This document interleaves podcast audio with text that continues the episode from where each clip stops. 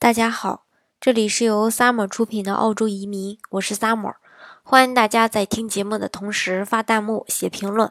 想了解更多移民资讯，请添加微信幺八五幺九六六零零五幺，或关注微信公众号“老移民 Summer”，关注国内外最专业的移民交流平台，一起交流移民路上遇到的各种疑难问题，让移民无后顾之忧。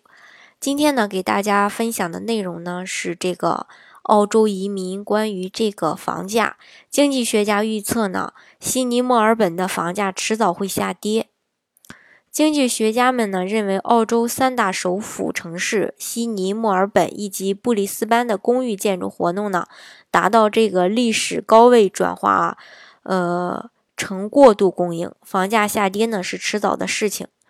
根据相关的报道，呃，金融网站针对二十六名。房产专家以及经济学家呢展开调研，显示呢，大部分专家认为墨尔本以及布里斯班公寓呢是供应过度，其中呢百分之七十五的专家认为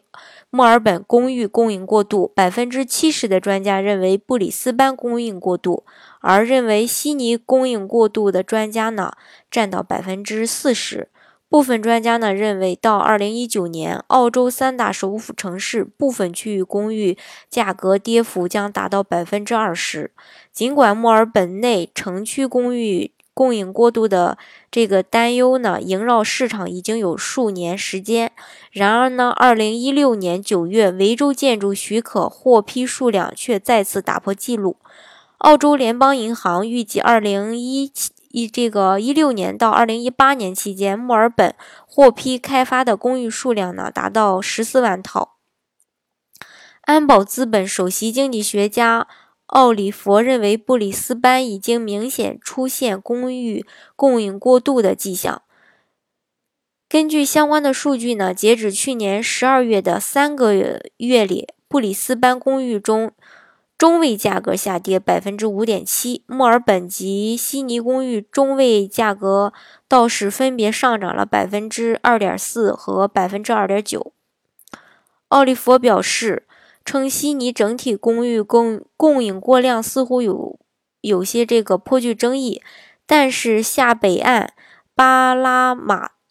达还有这个宾士镇以及。内城区范围确实受公寓开发影响较大。他预计，这个若澳洲储备银行在二零一八年到二零一九年提高官方利率的话呢，悉尼公寓价格将明显下跌，跌幅呢可这个这个跌幅呢可达到这个百分之十五到百分之二十。